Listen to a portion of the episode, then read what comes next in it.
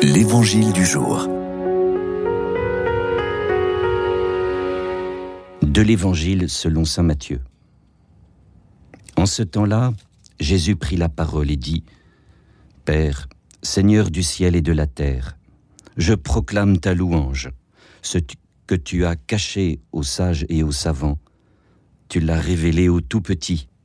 Oui, Père, tu l'as voulu ainsi dans ta bienveillance. Tout m'a été remis par mon Père.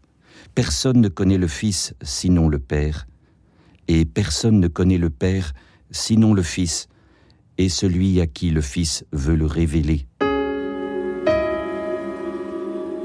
Hier, nous entendions que les villes du bord du lac avaient refusé la parole de Jésus. Et l'archéologie a mis en lumière, euh, dans l'emplacement de ces trois villes, l'existence de communautés ou d'écoles rabbiniques. Ça veut dire que ces trois villes du bord du lac qui n'ont pas accueilli Jésus étaient pourtant d'un très bon niveau culturel et biblique. Quelle désolation. Mais aujourd'hui, je redécouvre que le refus de ces trois villes a apporté à Jésus une consolation incroyable. Je perçois, Père, ta présence, car tu as caché cette bonne nouvelle aux sages et aux savants de ces trois écoles de ces trois villes, mais je l'ai vu aussi. Tu l'as révélé au tout petit. Quand quelqu'un refuse la bonne nouvelle, c'est vraiment désolant.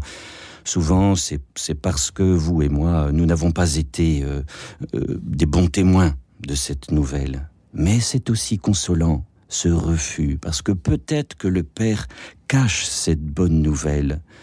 Oui, ils n'en sont pas dignes, tellement leur cœur reste auto-centré. Comme dit le grand Pascal, que nous fêtons cette année, Dieu se laisse trouver par ceux qui le cherchent, mais il se cache à ceux qui le tentent. Que cette parole nous habite aujourd'hui, en voyant si peu de personnes, si peu de cœurs ouverts à la bonne nouvelle, c'est désolant, mais aussi c'est consolant. C'est que le Père cache cette bonne nouvelle à ses cœurs imperméables.